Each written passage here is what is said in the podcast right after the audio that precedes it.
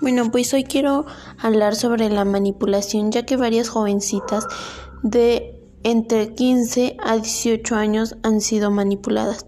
Las personas manipuladas suelen ser convincentes en sus argumentos. Una persona así es capaz de convencerte de cuál de renunciar a tus valores, intereses o objetivos con tal de servir sus intereses es experto en hacerte sentir culpable, cosa que no debes hacer.